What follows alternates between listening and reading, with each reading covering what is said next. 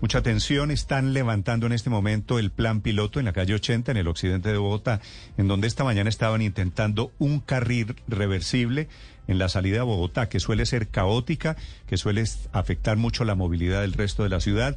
Intentaron gobierno de Bogotá y gobierno de Cundinamarca una idea nueva y la están levantando porque la movilidad, el remedio fue peor que la enfermedad. Desde la calle 80, allí en el puente de Guadua, Julián Ríos.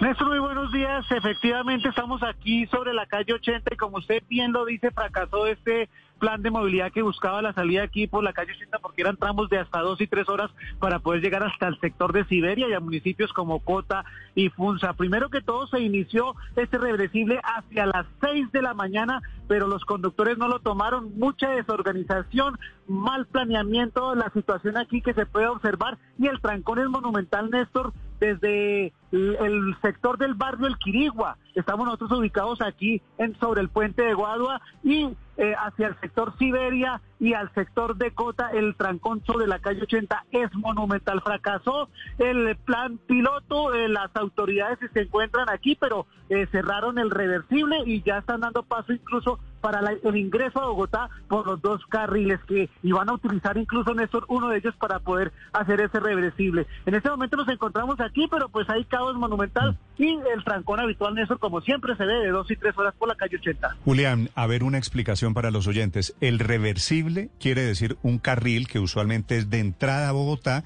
lo habilitaron para los carros que salen de Bogotá, ¿no?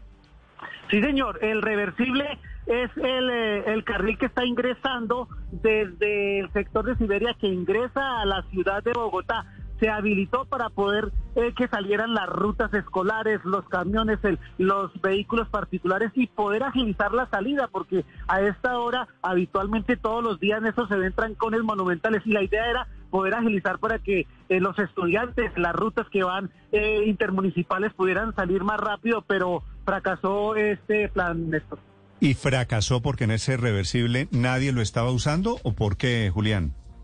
Eh, fracasó porque las personas al parecer no estaban bien informadas, eh, solo eh, quieren dejar salir los vehículos particulares y las rutas escolares y esto no estaban tomando el reversible. Todo el mundo está tomando la vía normal que es la calle 80 y el reversible pues está o se mm. subutilizó, se subutilizó. Esa, esa es la clave, es Julián Ríos desde el lugar Claro, falta de información, falta de planeación, lo que pasó esta mañana en la calle 80.